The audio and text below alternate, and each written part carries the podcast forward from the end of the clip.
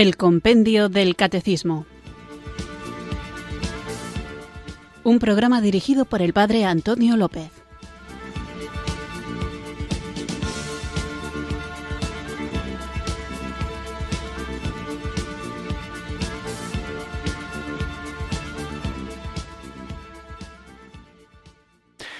Muy buenas tardes, queridos oyentes de Radio María. Recibido un cariñoso saludo desde Irurzun, en Navarra, quienes sintonizáis una tarde más esta Radio de la Virgen, esta emisora que cambia vidas, Radio María, para escuchar el programa El Compendio del Catecismo, nuestro espacio diario de formación católica en el que vamos recorriendo, guiados por el libro del compendio del catecismo, las verdades que nos salvan.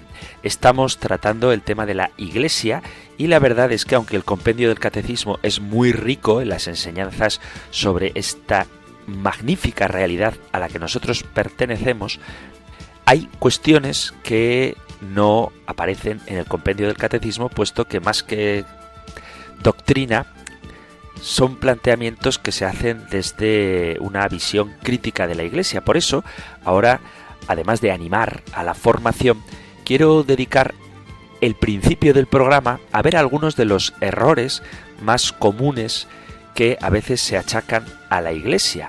Afirmaciones que son muy típicas, muy tópicas, pero que nos tenemos que enfrentar a ellas porque es muy fácil que en el diálogo con personas que no comparten nuestra fe o incluso en el diálogo con personas que dicen compartir nuestra fe podemos encontrarnos. Por ejemplo, una de las cosas que más a menudo he escuchado y que me hace de cierta gracia es decir que la gente dice yo sí creo en Dios pero no creo en la iglesia, creo en Dios pero no creo en los curas.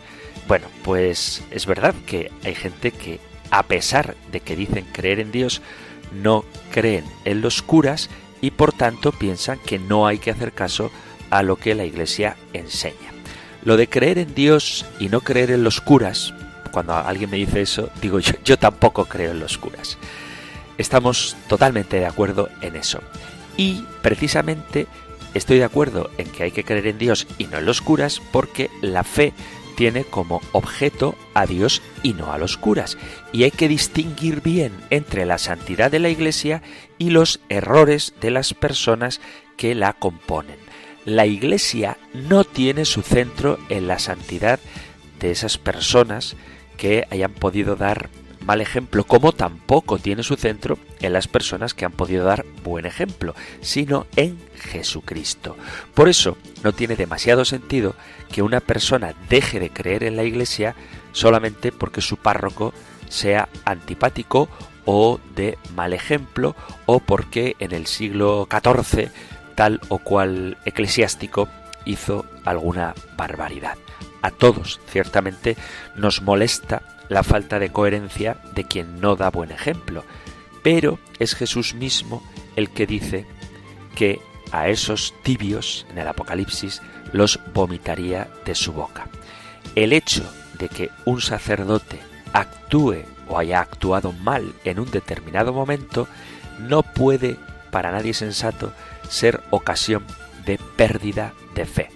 El hecho de que haya habido y haya todavía cristianos, laicos, sacerdotes, obispos o consagrados que se hayan equivocado, que hayan hecho las cosas mal, que hayan pecado, incluso hasta el escándalo, aunque nos resulte doloroso, no debe hacernos perder la fe, ni mucho menos pensar que esa fe no es verdadera. Entre otras cosas, porque si tuviera que perder la fe en algo cada vez que viera que actúa mal alguien que cree en eso mismo, pues seguramente no tendría fe en absolutamente nada. Y cuando se recurre a esos episodios desafortunados, trágicos, de personas de la Iglesia para justificar que esta no es más que una engañufla, eso en realidad no es más que una justificación para la propia comodidad o para ignorar la realidad de la claudicación moral personal de quien no está dispuesto a seguir la voluntad de Dios. Escudarse en el pecado ajeno, escudarse en los fallos de los curas para resistirse a vivir conforme a lo que Jesucristo nos pide, es una excusa injustificable. Hay sacerdotes religiosos y laicos que viven de una manera excepcional, con una vida cristiana admirable. También es verdad que existen obispos, sacerdotes, religiosos, laicos, bautizados, que quizá no vivan de una manera tan coherente con el Evangelio. Pero si alguien ha tenido un problema con alguno, aunque sea una situación difícil, o algún día el párroco te habló ásperamente o no te trató bien, o no llegó a comprenderte, o no te daba buen ejemplo, lo que sea, no abandones a Dios por una mala experiencia con uno de sus representantes. Nadie es perfecto, tampoco nosotros, y hemos de aprender a perdonar y no echar las culpas a Dios de las actuaciones libres de nadie. Recordad que la Iglesia no es un museo de santos, sino un hospital de pecadores. Y, como dice San Agustín, es mejor cojear por el camino que avanzar a grandes pasos fuera de él, pues quien cojea en el camino, aunque avance poco a poco, se acerca a la meta, mientras que quien va fuera de él, cuanto más corre, más se aleja. Así que que nadie utilice la excusa de creo en Dios pero no en los curas para estar fuera de la iglesia, pues la iglesia, cuerpo de Cristo, guiada por el Espíritu Santo para gloria de Dios Padre, es el refugio seguro donde podemos encontrarnos con el Señor, a pesar de las debilidades de sus miembros. Vamos a invocar al Espíritu Santo para que nos dé claridad y discernimiento y no seamos tan torpes de identificar la santidad de la Iglesia con el pecado de algunos de sus miembros. El Señor ha venido a llamar a los pecadores y por eso la iglesia está llena de ellos. Para mí, el hecho de que la iglesia haya pecadores no es una prueba de que esta es falsa, sino el argumento de que estamos en el lugar correcto, porque el Señor ha venido precisamente a sanar ese pecado. Vamos a invocar juntos el don del Espíritu Santo para que Él nos haga comprender la grandeza de la misericordia y nunca nos cerremos a ella.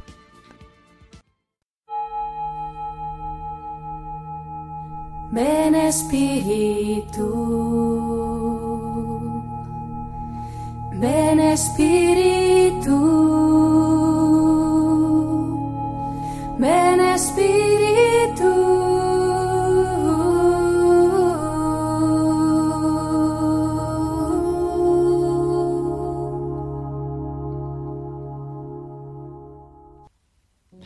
Padre nuestro, tu Hijo unigénito Jesucristo, resucitado de entre los muertos, encomendó a sus discípulos el mandato de id y haced discípulos a todas las gentes. Tú nos recuerdas que a través de nuestro bautismo somos partícipes de la misión de la Iglesia. Por los dones de tu Santo Espíritu, concédenos la gracia de ser testigos del Evangelio, valientes y tenaces, para que la misión encomendada a la Iglesia que aún está lejos de ser completada, pueda encontrar manifestaciones nuevas y eficaces que traigan vida y luz al mundo. Ayúdanos a hacer que todos los pueblos puedan experimentar el amor salvífico y la misericordia de Jesucristo, el que es Dios y vive y reina contigo en la unidad del Espíritu Santo, por los siglos de los siglos. Amén.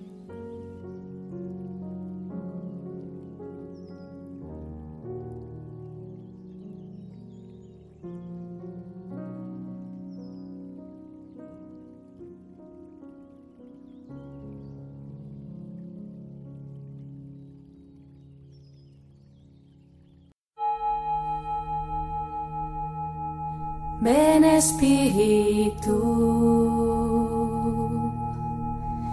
ven Espíritu, ven Espíritu.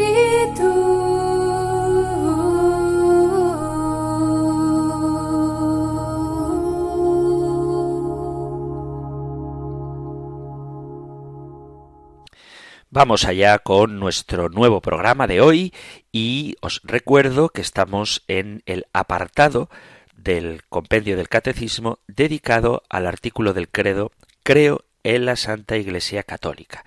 En el último programa veíamos la pregunta número 150 que decía cuál es la misión de la Iglesia. Y, resumiéndolo mucho, la misión de la Iglesia es misionar, es seguir haciendo la tarea que Jesucristo hizo mientras peregrinaba en carne mortal en nuestro mundo, invitándonos a la conversión, invitando a la transformación interior en una relación nueva con Dios Padre, movidos por el Espíritu Santo en Él, en Jesucristo, y esto se traduce en una relación nueva también con nuestros hermanos.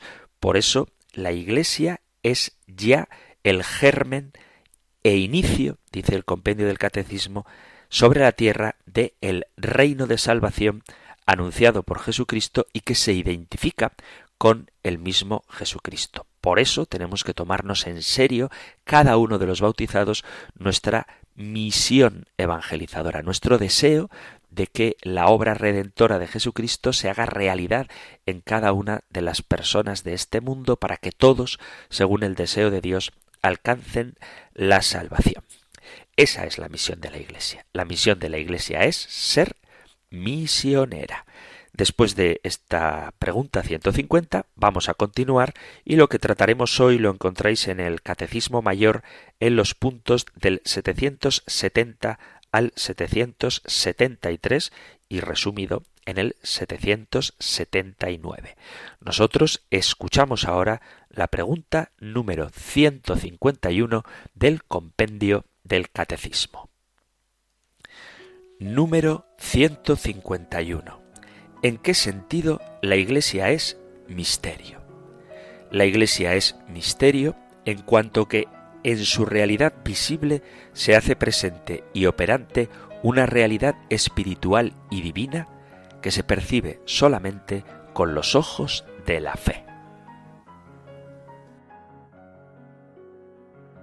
Para comprender el sentido misterioso, la Iglesia como misterio, tenemos que hacerlo del único modo en el que podemos comprenderlo de verdad, y es a la luz de la Trinidad.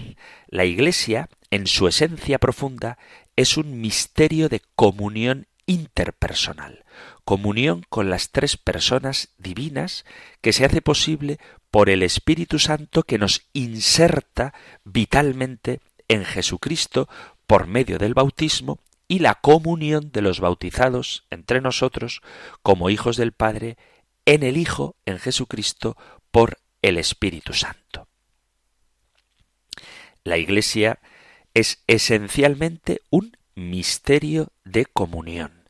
Dice el Papa San Juan Pablo II, diría que es una invitación a la comunión, a la vida en la comunión, digamos vertical y en la comunión horizontal, en la comunión con Dios mismo, con Cristo y en la comunión con los otros. Es la comunión que explica una plena realización entre persona y persona. La Iglesia es esencialmente un misterio de comunión, comunión íntima y siempre renovada con la fuente misma de la vida, que es la Santísima Trinidad. Comunión de vida, de amor, de imitación, de seguimiento de Cristo, Redentor del hombre, que nos inserta estrechamente en Dios, de quien brota la operante, auténtica comunión de amor entre nosotros, en virtud de nuestra asimilación existencial con Jesucristo. Del misterio de la Santísima Trinidad brota el ser mismo de la Iglesia, el amor del Padre, la gracia de Jesucristo y la comunión del Espíritu Santo. La Iglesia es el lugar histórico donde se nos ha comunicado la vida de la Santísima Trinidad. Es la comunión trinitaria que se refleja en la tierra.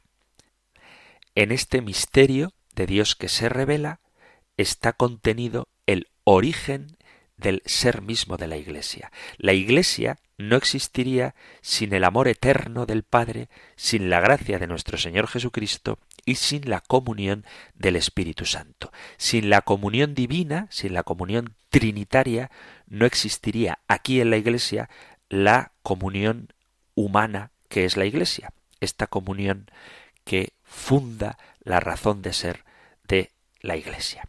El misterio de la Iglesia posee dimensiones que superan la capacidad de la razón humana. Por eso la Sagrada Escritura, para hablar de ella, utiliza distintas imágenes de las que hemos hablado y volveremos a hablar que revelan características reales de este misterio de la Iglesia, pero sin agotarlo. La Iglesia es un campo cultivado y fecundado por Dios mismo, la Iglesia es el templo de Dios donde habita el Espíritu Santo, es la esposa de Cristo, el objeto del cuidado amoroso del Señor y santificada por la entrega de Cristo.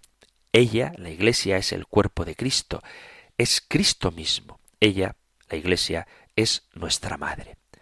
Pero la Iglesia es ante todo un misterio de comunión, comunión con las tres personas de la Santísima Trinidad y de todos los miembros entre sí como cuerpo de Cristo.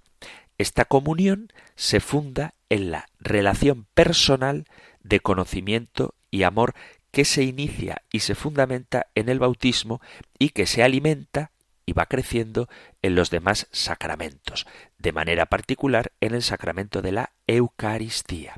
La Iglesia es verdaderamente un misterio, una realidad a la vez humana y divina que merece que la contemplemos para entender en profundidad lo que ella significa, aunque esto supere la capacidad de la mente humana. Hay muchos símbolos que nos ayudan a penetrar y apreciar este misterio de la naturaleza íntima de la Iglesia. Y repito, la Iglesia es esencialmente un misterio de comunión, es un sacramento, es un signo de aquella unidad en Cristo de la que nos habla San Pablo. La comunión de que gozamos en la Iglesia es al mismo tiempo vertical y horizontal. Es comunión con las tres personas de la Santísima Trinidad, vertical, y de los unos con los otros en el cuerpo de Cristo, horizontal. Estar en comunión implica una profunda relación personal de conocimiento y amor, y el sacramento del bautismo es el fundamento de la comunión en la Iglesia, porque en el bautismo renacemos como hijos de Dios Padre, somos hechos uno con Cristo y recibimos el don del Espíritu Santo. Esta comunión con el Padre, el Hijo y el Espíritu Santo se desarrolla y se renueva cada vez que celebramos la Eucaristía, que es la fuente y el culmen de la vida cristiana. Los demás sacramentos también ahondan en esta comunión y de modo particular el sacramento de la penitencia, que nos nutre, nos fortalece y restablece la unión con Dios cuando la hemos roto por el pecado. Así que la comunión con el Dios revelado, el Dios Padre, Hijo y Espíritu Santo, se realiza históricamente y viene mediada sacramentalmente por la Iglesia. De ahí la importancia que tiene que la conozcamos y que participemos de todo lo que ella nos ofrece.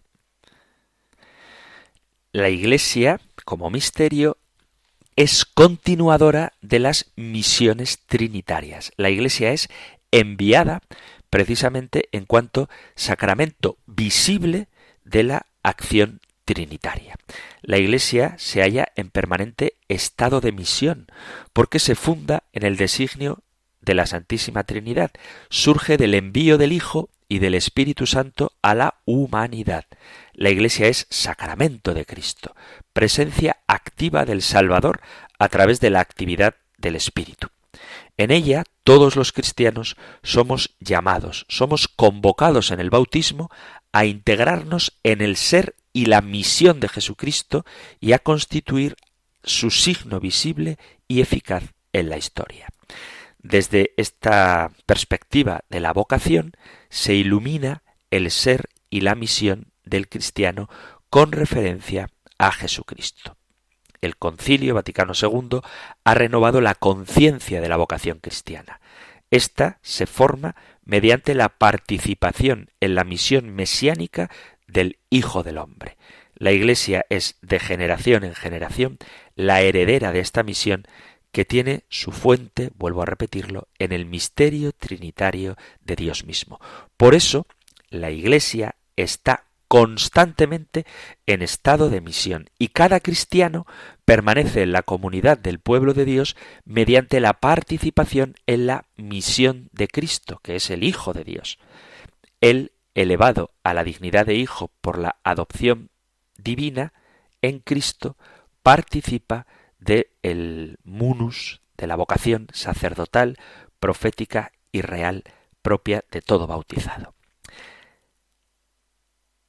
En la Iglesia no pertenecemos meramente a un club, a una sociedad, sino que tenemos como origen la decisión humana de vivir la misión de Cristo.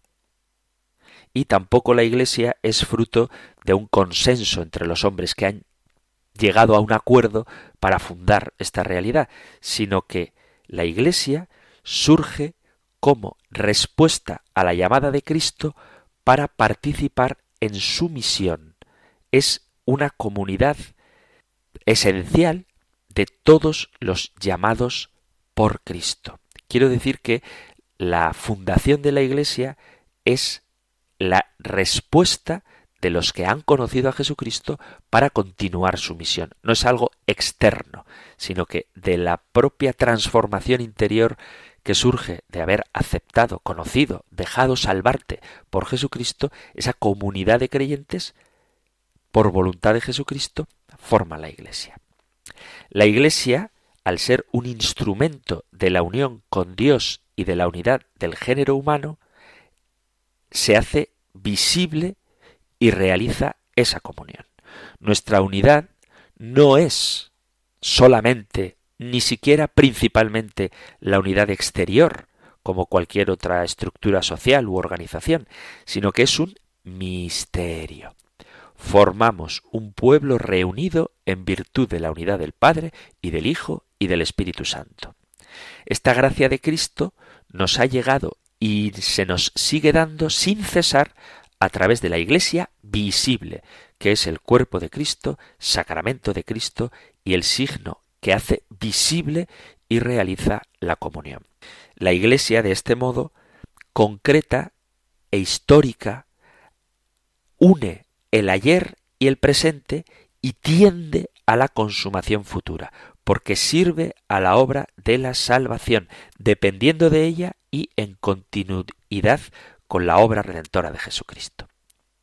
Todo el flujo de gracia y de perdón que desciende a nosotros desde el corazón de Cristo pasa a través de la Iglesia.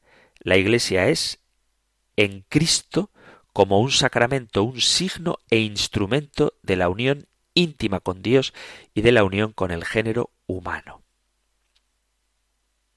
Por eso hay una continuidad entre la Iglesia y la obra de Jesucristo. Y la Iglesia depende y continúa la obra de Jesucristo. Por eso cada cristiano tiene que esforzarse por vivir su compromiso en el servicio del Evangelio en plena sintonía con la Iglesia. Gracias a la redención, la Iglesia es comunidad salvadora. La Iglesia no cesa jamás de revivir la muerte de Cristo en cruz y su resurrección, que son el contenido de la vida cotidiana de la Iglesia. La Iglesia permanece en la esfera del misterio de la redención y ha llegado a ser precisamente el principio fundamental de su vida y de su misión. La Iglesia se alimenta del misterio de la redención, vive de la fuerza de la obra de Cristo. Por eso Jesucristo es el camino principal de la Iglesia. ¿Hacia dónde debe encaminarse la Iglesia? Pues la respuesta es muy clara, hacia Jesucristo, Redentor del hombre y Redentor del mundo. Y la función sacramental de la Iglesia, la Iglesia como misterio, es conducir al hombre hacia Jesucristo como medio universal de salvación. La Iglesia no cesa de contemplar el conjunto del misterio de Cristo y sabe con toda la certeza de la fe que la redención llevada a cabo por medio de la cruz ha vuelto a dar definitivamente al hombre la dignidad y el sentido de su existencia en el mundo, sentido que en gran medida había perdido a causa del pecado. La tarea fundamental de la Iglesia en todas las épocas es la de dirigir la mirada del hombre, orientar la conciencia y la experiencia de toda la humanidad hacia el misterio de Cristo, ayudar a todos los hombres a tener familiaridad con la profundidad de la redención que se realiza en Cristo Jesús. La Iglesia, inmersa en el misterio de la redención, actualiza la salvación realizada por Cristo a través de su fidelidad a la palabra y administrando la fuerza salvífica de los sacramentos. En los sacramentos se expresa la realidad viva de la redención con la Iglesia. La Iglesia estado de misión y toda su actividad es continuación de la obra redentora de Jesucristo. La finalidad de cualquier servicio en la Iglesia, bien sea apostólico, pastoral, sacerdotal o episcopal, es la de mantener el vínculo vivo del misterio de la redención con cada uno de los hombres. La Iglesia está capacitada realmente para servir al hombre cuando ésta se convierte en un signo e instrumento de la comunión de la Santísima Trinidad en la tierra. La Iglesia es consciente de que puede realizar este ministerio solamente en la medida en que es en Cristo sacramento de la unión íntima con Dios y por ello es también sacramento de la unidad de todo el género humano. La Iglesia, cuando participa del triple oficio de Jesucristo, sacerdote, profeta y rey, es capaz de transmitir a los hombres la conciencia de que somos hijos de Dios y que estamos destinados a la gloria, al cielo. No me cansaré de insistir en el programa y en los sermones y en las conversaciones privadas de que estamos destinados al cielo y la Iglesia como misterio tiende a llevar a los hombres a esta finalidad última que es la salvación eterna y no podemos olvidar esta dimensión trascendental de la vocación cristiana. Con la acción de la Iglesia, esta revela Cristo al mundo y permite que todos los hombres puedan encontrarse con Cristo. La Iglesia que conoce por Jesucristo a Dios Padre y su amor a los hombres da testimonio de la misericordia de Dios, la profesa y la proclama. La razón de ser de la Iglesia es revelar al Padre en Cristo. Consciente de su condición de ser sacramento de Cristo, la Iglesia se autoconoce en su unidad con Él como primicia del mundo reconciliado. Dice San Agustín, ¿cómo podría la comunidad cristiana ser signo e instrumento de la unión íntima con Dios y de la unidad de todo el género humano, si no viviese en Cristo esta indisoluble unidad, ante todo en su mismo interior, de manera que sea iglesia reconciliada y más aún primicia del mundo reconciliado. La Iglesia reconoce en todo hombre su camino, porque Cristo se ha unido a todo hombre por la encarnación. Es Cristo el único camino de la Iglesia, pero ha recorrido este camino junto al hombre redimido, y el destino del hombre redimido está unido indisolublemente a Jesucristo. La Iglesia orienta al hombre hacia Cristo recordándole el amor de Dios Padre. La Iglesia es misterio porque está unida al misterio de la Santísima Trinidad y continúa las misiones divinas que posibilitan al hombre acceder al don de la redención.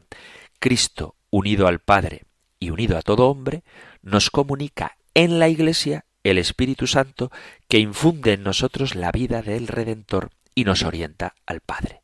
La Iglesia sabe que es instrumento de la adopción filial, instrumento para que seamos hijos de Dios, para que el hombre viva en Cristo por la gracia del Espíritu Santo. Todo lo que el Señor Jesús ha predicado y todo lo que Él ha obrado para la salvación del género humano, tenemos que proclamarlo y difundirlo hasta los confines de la tierra. Así dice el libro de los Hechos de los Apóstoles en el capítulo primero, en el versículo ocho, dice recibiréis la fuerza del Espíritu Santo que va a venir sobre vosotros y seréis mis testigos en Jerusalén, en toda Judea y Samaria y hasta los confines de la tierra. Comenzando por Jerusalén, de suerte que lo que se ha realizado una vez para la salvación de todos se haga efectivo a lo largo de toda la sucesión de los tiempos. El Espíritu Santo es el que da vida, aquel en el que el inescrutable Dios uno y trino se comunica a los hombres y es el principio vital de la Iglesia, en la cual actúa el Espíritu Santo juntamente con Cristo y es la fuente suprema de la unidad y la fuerza dinámica de una renovación continua de la Iglesia. Tenemos que desarrollar en la Iglesia la conciencia de que en ella el Espíritu Santo la impulsa a cooperar para que se cumpla el designio de Dios, quien constituyó a Cristo principio de salvación para todo el mundo. El Espíritu, enviado por Cristo, sostiene toda la actividad de la Iglesia y la unifica. Es dado constantemente y su venida perdura siempre. De este modo, continúa por medio de la Iglesia la obra de la salvación realizada por Jesús. Como Espíritu de verdad, el Espíritu Santo está presente en la Iglesia como Maestro. Por un lado, inspira la predicación, pero también ayuda a comprender la doctrina de Cristo y asegura la continuidad e identidad de comprensión. Hace que en la Iglesia perdure siempre la misma verdad que los apóstoles oyeron de su Maestro los apóstoles permanecían particularmente unidos al Espíritu Santo. Su testimonio ocular e histórico humano encuentra apoyo en el testimonio del Espíritu Santo que garantiza su fiel transmisión y a su vez en el testimonio apostólico se encuentra la garantía de su expresión humana en la Iglesia y en la historia de la humanidad. Entre el Espíritu Santo y Cristo hay en la economía de la salvación una relación íntima por la cual el Espíritu actúa en la historia del hombre como otro paráclito, asegurando de modo permanente la transmisión y la irradiación de la buena noticia revelada por Jesús de Nazaret.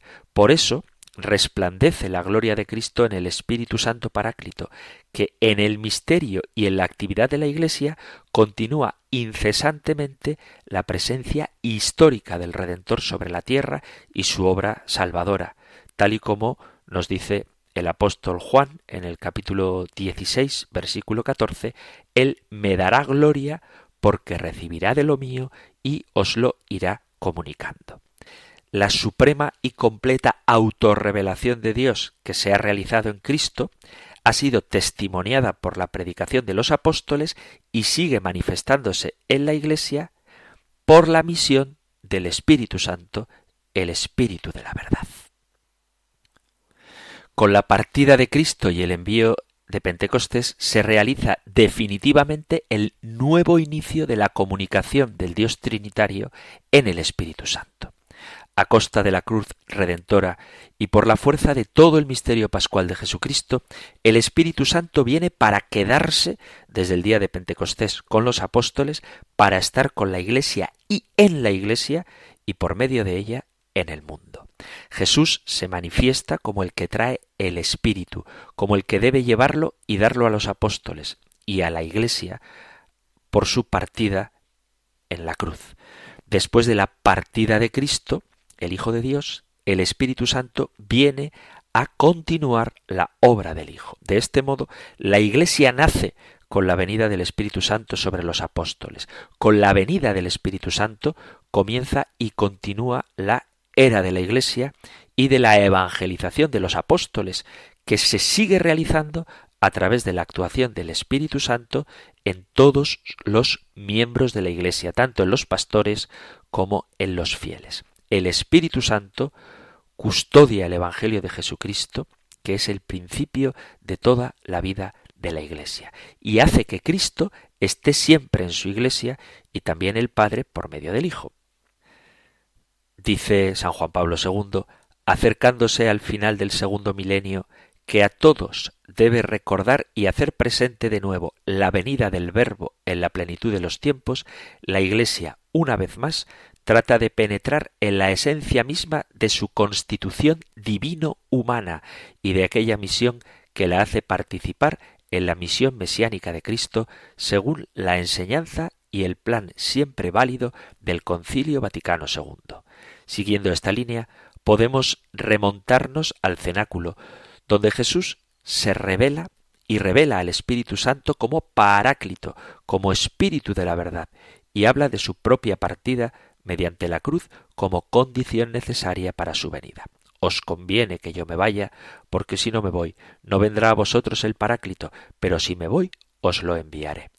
Hemos visto que este anuncio ha tenido ya su primera realización la tarde del día de Pascua y luego durante la celebración de Pentecostés en Jerusalén y que desde entonces se verifica en la historia de la humanidad a través de la Iglesia. A la luz de este anuncio adquiere igualmente pleno significado lo que Jesús durante la última cena dice a propósito de su nueva venida. En efecto, es significativo que en el mismo discurso de despedida anuncie no sólo su partida, sino también su nueva venida. Esta nueva venida de Cristo, este continuo venir para estar con los apóstoles y con la Iglesia, este yo estoy con vosotros todos los días hasta el fin del mundo, ciertamente no cambia el hecho de su partida. Le sigue a esta tras la conclusión de la actividad mesiánica de Cristo en la tierra y tiene lugar en el marco de preanuncio envío del Espíritu Santo y, por así decir, se encuadra dentro de su misma misión. Y sin embargo, se cumple por obra del Espíritu Santo, el cual hace que Cristo, que se ha ido, venga ahora y siempre de un modo nuevo.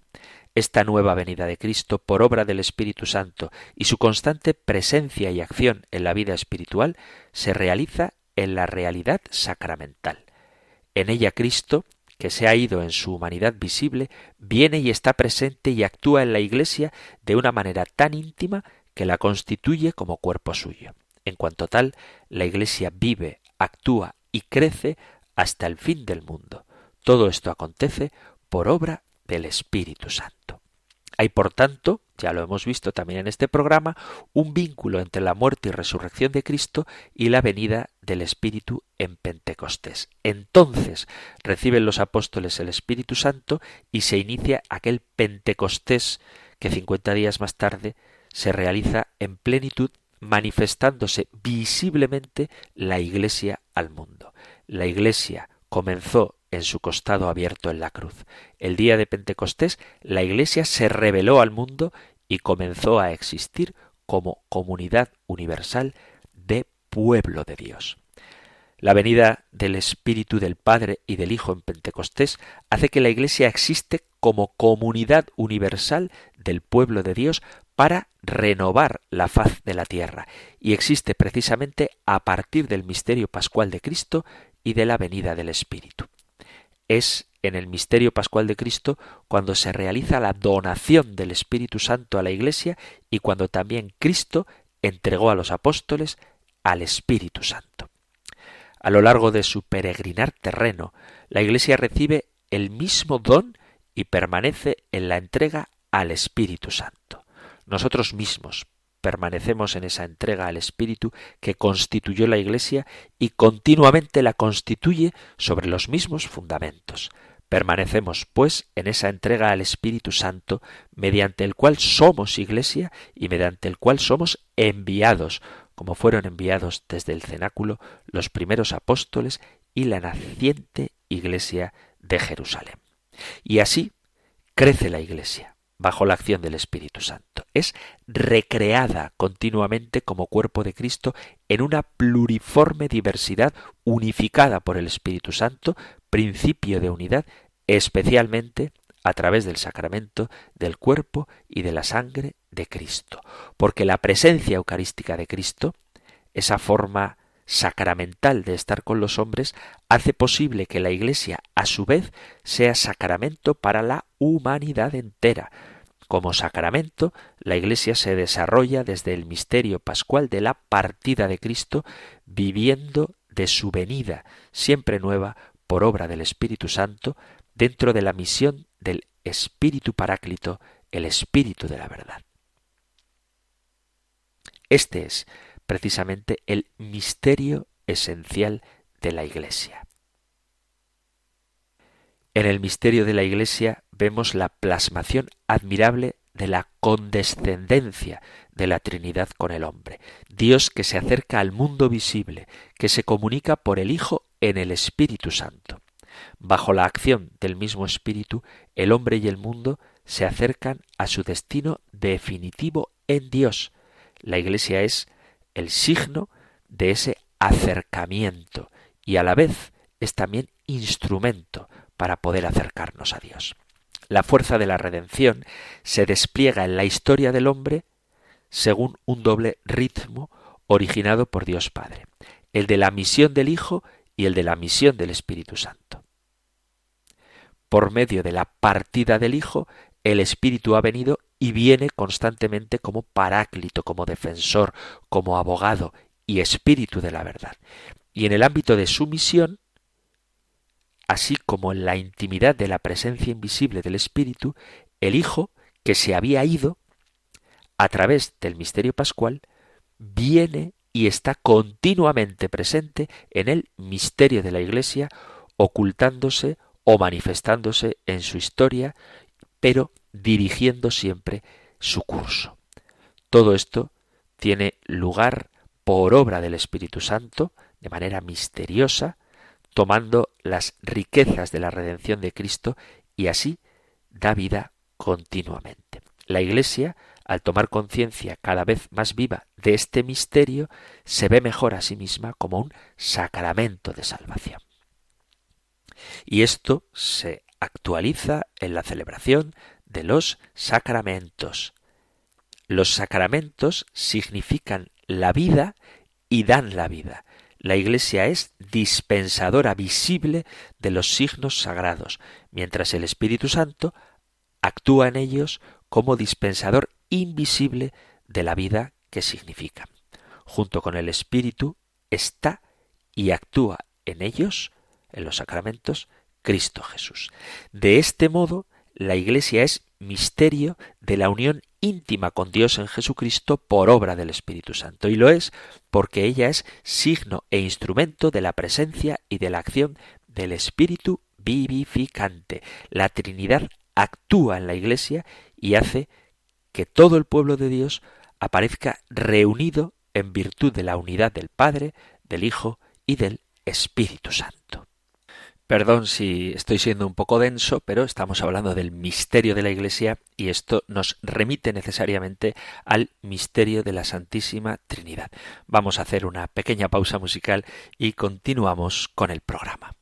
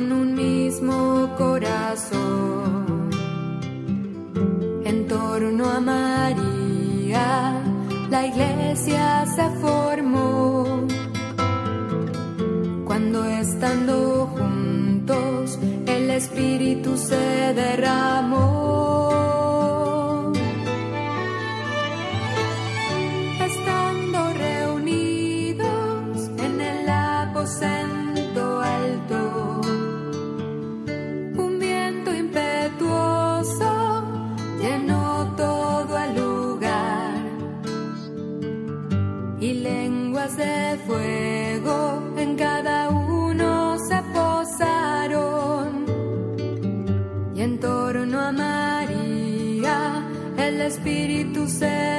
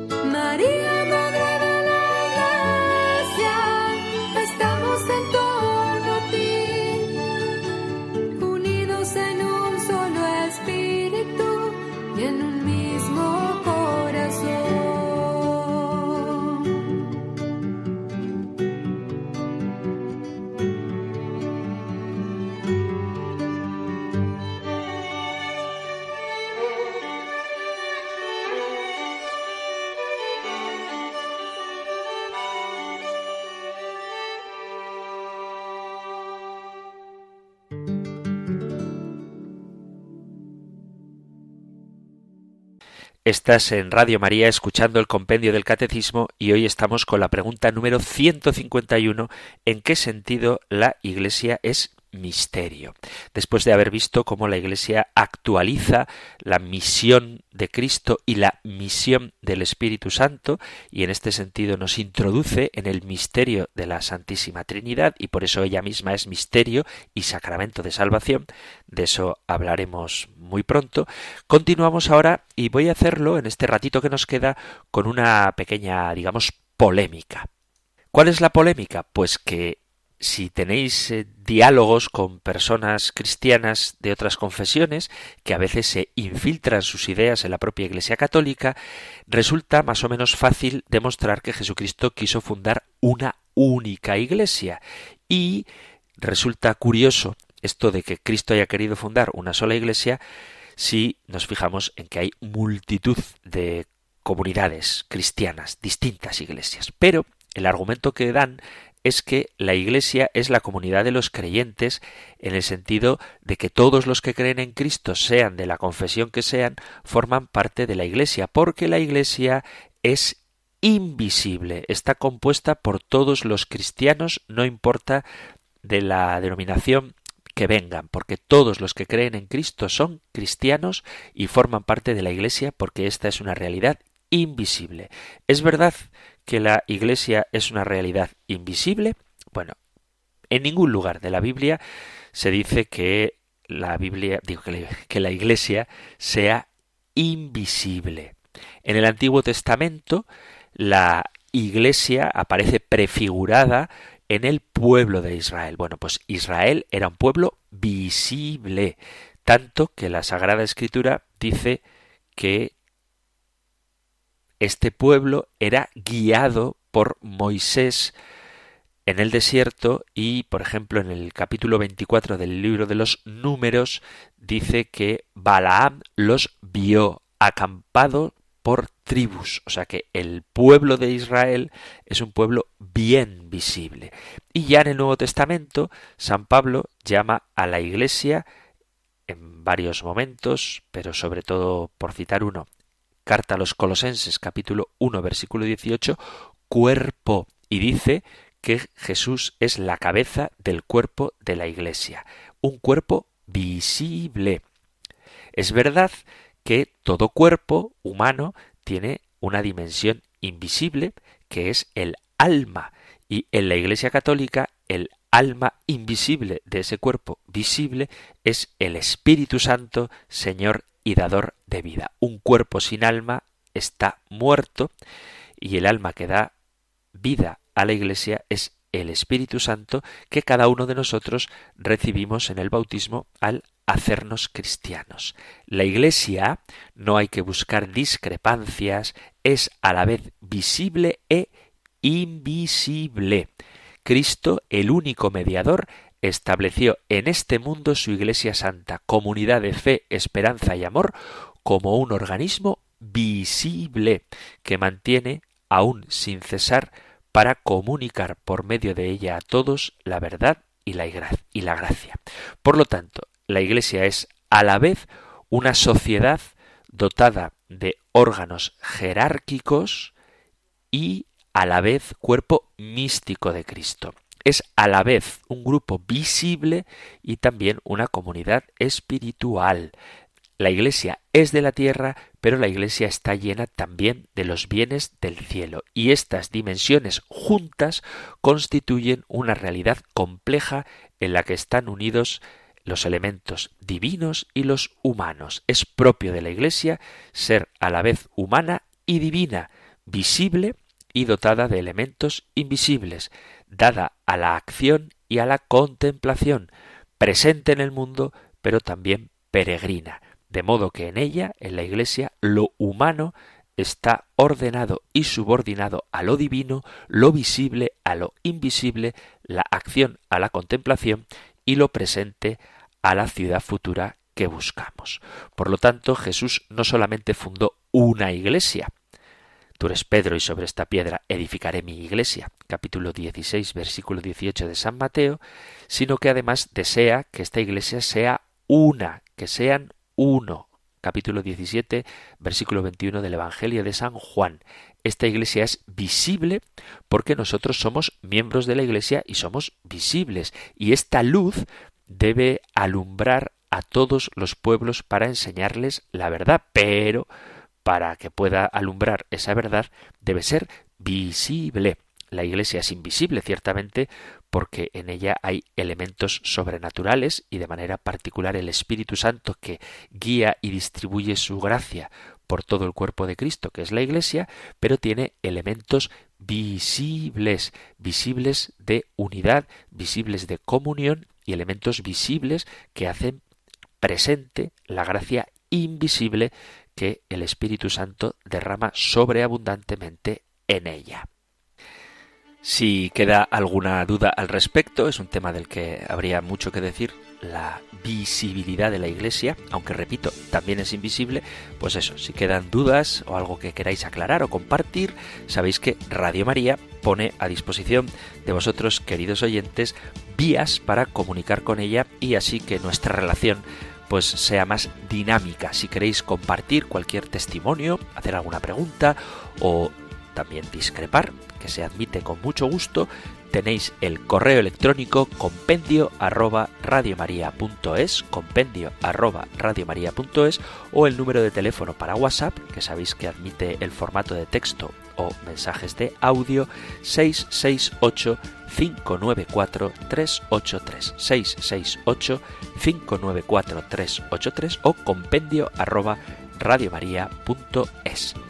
Llegamos al final del programa y terminamos recibiendo la bendición del Señor de la Sagrada Escritura, del libro de los números. El Señor te bendiga y te guarde, el Señor ilumine su rostro sobre ti y te conceda su favor, el Señor te muestre su rostro y te conceda la paz. Muchísimas gracias por estar ahí, gracias por ser fieles, por escuchar el compendio del catecismo y si queréis, volveremos a encontrarnos en un próximo programa. Un fuerte abrazo.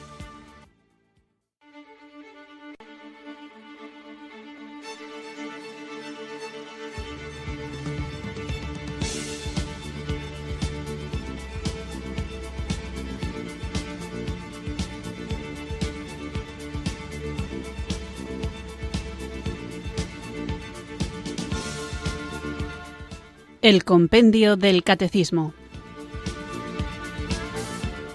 Un programa dirigido por el Padre Antonio López.